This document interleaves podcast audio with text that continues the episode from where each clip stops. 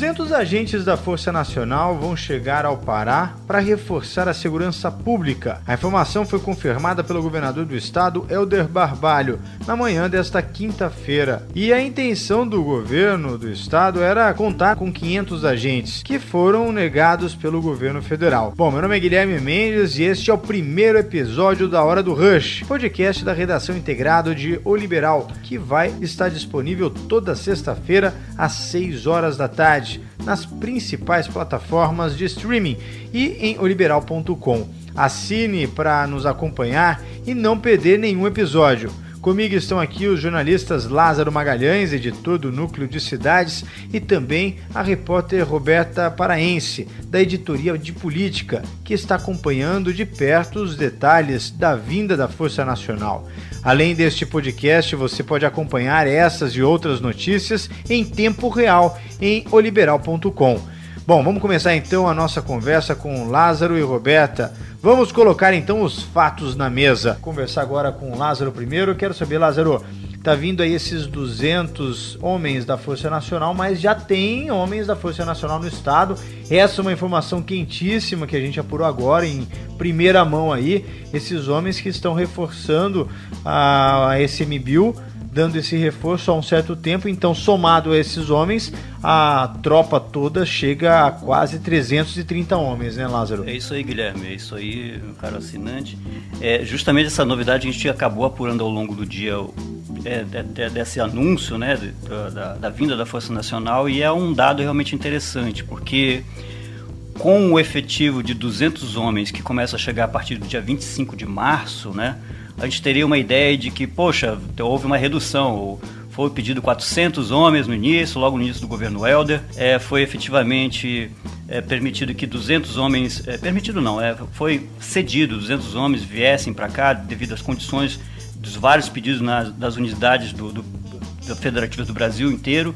É, vários estados pedindo esse reforço para a segurança, acompanhando mais ou menos o que é o, a, o clima político do governo Bolsonaro.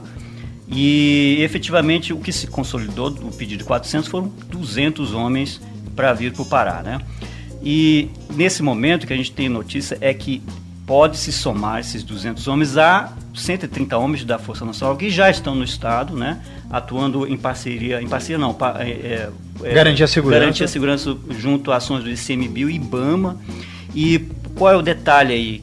Né, que o governo coloca para gente é que essa, esse arranjo das, das tropas nacionais eles têm um, um, diferencial, porque esse arranjo de 200 homens que chegam aqui ao Estado, eles são através de um acordo institucional com o Estado do Pará. Os 130 homens que já estavam no Pará é, a serviço do CMBio e IBAMA, eles eram, vieram através de uma esfera nível federal para federal. Né? Então, isso aí não tem muita ligação nesse sentido com, com relação ao que nós estamos aqui debatendo nesse momento. No caso, eles vieram para o IBAMA, o IBAMA é Exato. federal. Foi uma ação um federal, federal, de nível federal, que não passa pela, pela mão do Estado aí do Pará para resolver isso. Mas o, o, o interessante disso é que há possibilidade desses 130 homens que é, dentro dessas missões aí do ICMBio e IBAMA se juntem a essas tropas da Força Federal, o que poderia elevar esse efetivo, efetivo é, realmente a 330 homens aí por baixo. Né? Obviamente eles não vão ficar descobertos, porque eles estão garantindo a segurança dessas instituições, eles vão sair dali, eles vão, vão ter o reforço, no caso, da Polícia Militar, a Polícia Ambiental, que deve garantir a segurança dessas instituições. Agora, Roberta, é, com a vinda desses homens, a chegada em março desses 200 homens, é, a gente vê que é menos do que o solicitado no início. Ali tinha o pedido de 400, 500 homens da Força Nacional, teve aí o, o pedido atendido de 200 homens e de imediato que você apurou nessa, nessa nesse trabalho de, de, é, de, de, de apuração, de, de, de é, é, que você fez na reportagem, já foi identificado onde eles vão atuar logo na chegada? Vai vir tudo para a capital? vai ser pulverizada para o interior. Como é que vai ser a atuação da Força Nacional no Estado quando chegarem aqui, Roberto? Boa tarde, assinantes. Na realidade, o, foi o primeiro decreto, né, assinado pelo governador Helder, foi o pedido da Força Nacional que ele fez ao ministro Sérgio Moro. A princípio, ele pediu 500 homens para atuar em todo o estado do Pará, né? Só que a resposta não veio imediata. Ele chegou aí em Brasília, teve várias reuniões com a própria Força Nacional e quando foi em fevereiro, o chefe da Força Nacional é, sinalizou que talvez viria os, os homens para Belém, mas não a quantidade pedida pelo governador do estado. Os homens que vão vir para Belém agora no próximo no próximo dia 25, eles não vão atuar em todo o estado como seria feito o pedido anteriormente. Eles vão atuar na metropolitana, né, em sete bairros específicos, sendo que um vai para Marituba e outro bairro Iananindeua e os demais todos aqui em Belém. A vinda deles já começa a vir a partir do dia 23. Eles vão ficar no Palácio do Governo, na Casa Civil mesmo. Vão arrumar um local para esses homens ficarem. E assim, é, não fica muito claro de que forma diferenciada eles vão trabalhar das polícias civil e militar. O que se sabe é que eles vão integrar o efetivo. Vai ser, eles vão, eles vão trabalhar com as rondas, como já acontece na Polícia Civil e na Polícia Militar. O que vai aumentar, o que a população vai sentir de fato, vai ser o aumento de policiais nas ruas, o aumento do, do, agente de segurança. Então vamos ver, né, que se essa medida realmente vai inibir a ação dos bandidos, vai inibir a criminalidade. É, é importante a gente lembrar que a Força Nacional ela é uma força, é, é um policiamento qualificado, preparado para grandes conflitos e também de, extrema, de extremo preparo. É, a solicitação do governo do estado ela veio, né, Lázaro, quando é, a gente viu logo no início é, de alguns crimes em série, né, algumas mortes em sequência nesses bairros, onde inclusive a Força Nacional vai atuar. Eu lembro que quando, logo que eh, teve a primeira virada do ano, já teve cinco mortes. Na segundo fim de semana foram sete mortes. Depois, no terceiro fim de semana, outras oito, nove mortes. Então, assim, foi isso que motivou a solicitação dessa da Força Nacional no estado. Então, além desse patrulhamento, existe também a investigação por parte da Secretaria de Segurança Pública de atuação de milícias e também do combate do Comando Vermelho, que a própria Secretaria de Segurança Pública já reconheceu que atua na capital. Então acredita-se que é, a Força Nacional vem também para tentar combater essas duas forças criminosas que atuam hoje no Estado, né, Lázaro? Justamente, Guilherme. O interessante é que é, a gente entender mais ou menos essa dinâmica aí do, do que, que vai acontecendo semana a semana que passa do governo Helder, né? Havia um início ali é, de grande expectativa, né, que poderia se configurar essa ação de segurança, que é o carro-chefe do governo atual, né? É, tanto que, como a própria Roberta coloca, é a primeira medida do governo, as, as primeiras ações é, mais dramáticas nesse sentido, né, é, cenográficas também, para que se coloque é, isso como uma tônica do atual governo. Né? E você nota que é, quando você tem uma, um recuo para 200 homens, isso justifica como se dará, em parte, o que já se entendeu do que será essa ação, que não está também muito claro. Né? A gente precisa colocar isso muito claramente para a gente poder dando é, o que é efetivamente está tá acontecendo nos bastidores é, dessa, desses desdobramentos todos. Né? Quando a gente tem 200 homens, é por isso que o governo coloca isso. Ó. 200 homens, não podemos fazer a promessa que, que, que, que demos no início da, da, da, nossa conversa, que era atuar na, nos principais zonas de crime em todo o Estado. Né? Isso foi uma promessa feita na primeira sim, semana sim. de governo. Lázaro, né? o que vale lembrar também é que o coronel Antônio Aguinaldo, é, o chefe da, da Força Nacional, em fevereiro, ele prometeu que a princípio seriam esses 200 homens. E não foi descartada a possibilidade pelo governo federal de vir mais os, os 300. Então, a gente está nessa expectativa, aguardando, porque a princípio esses 200 vão atuar só nos sete bairros da metropolitana. Mas como bem colocou o Lázaro agora, Exatamente. por exemplo, são 200 homens especializados e qualificados que não estão vindo aqui para patrulhar. É Exatamente. Então, assim, eles não vão vir aqui para ficar andando de um lado para o outro. Então, são sete bairros que vai ter o policiamento intensificado, mas com certeza eles vão vir para reforçar e quem sabe até atuar de uma forma mais ostensiva ou ou até mesmo dar um apoio tático para uma operação mais de inteligência, é, de inteligência né? entendeu? É, a, a, a questão também é que eles estão preparados para o serviço de inteligência, né? Então, mais estratégico. Mais estratégico. Então eles vão atuar em parceria, como eu mesmo perguntei para o governador Helder, mas de que forma eles vão atuar? As ações já são definidas com as ações da polícia Federal, é, é, da polícia civil e polícia militar, eles vão fazer, vão integrar mais, vão, vão, acumular mais pessoas, mais agentes públicos nesse, nesse patrulhamento também, né? Agora a gente acredita que por eles terem uma, uma qualificação, uma especialização a mais, que os crimes vão começar a ser reduzidos por cima, né? Porque é, a, gente, a gente teve acesso recentemente, até a gente divulgou no, no Jornal Liberal e também no nosso portal liberal.com, é, os dados fornecidos pela Secretaria de Segurança Pública, onde mostra que os crimes de furto, os crimes de roubo, eles reduziram. Até os nossos assinantes podem entrar no nosso portal liberal.com que vai ter acesso, onde teve a redução.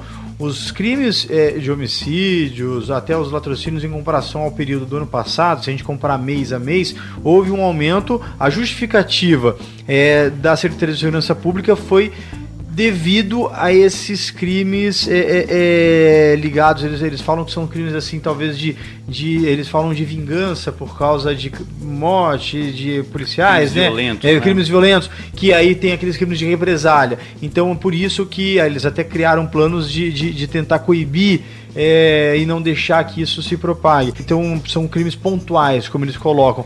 Mas por isso o crime de homicídio ainda era elevado, mas mesmo assim, em termos de números, são menores que no mesmo período do ano passado. 28%. 28% menor, 28% né? 28% menor. Agora também vale lembrar que logo uma das primeiras ações do, do governador foi tirar os policiais que estavam em cargos é, dentro de secretarias, dentro de órgãos. aumentou até a frota, né? Então aumentou a frota. Então já aumentou a frota, então a população já começa a sentir mais ou menos alguma mudança nesse, nesse sentido. E outra coisa também que vale lembrar que foi feito hoje no, no Palácio do Despacho é que o secretário de Segurança Nacional esteve aqui em Belém e o governo Bolsonaro sinalizou que seria feito um plano que ainda não tem nome, que vai ser assinado no dia 28 de junho de segurança e cinco, cinco municípios é, das regiões vão ser contemplados. E a região norte, né, mais uma vez, o Pará foi escolhido como. Foi Ananindeua, que foi o município escolhido por, devido aos índices de desenvolvimento humano e também da violência. Então, a gente vai. No caso, índice baixo índices baixos, né? Hum. Índices é, bem, eleva é, bem elevados da insegurança e baixos é, na qualidade de vida, da, do desenvolvimento humano. Então, hoje o ministro, o, o, secretário esteve aqui no Pará, desde ontem. Eles conversaram, reuniu é, segurança pública, quase toda a cúpula de segurança pública. Alguns, alguns deputados estaduais estiveram no palácio e já anunciaram. Então, vão ser duas medidas diferenciadas com a atuação da Força Nacional. É, é bom lembrar que a Força Nacional, é, o, o, o, assinante sempre é, se contextualizar nisso. Chegam os 200 homens, por enquanto, confirmados, né?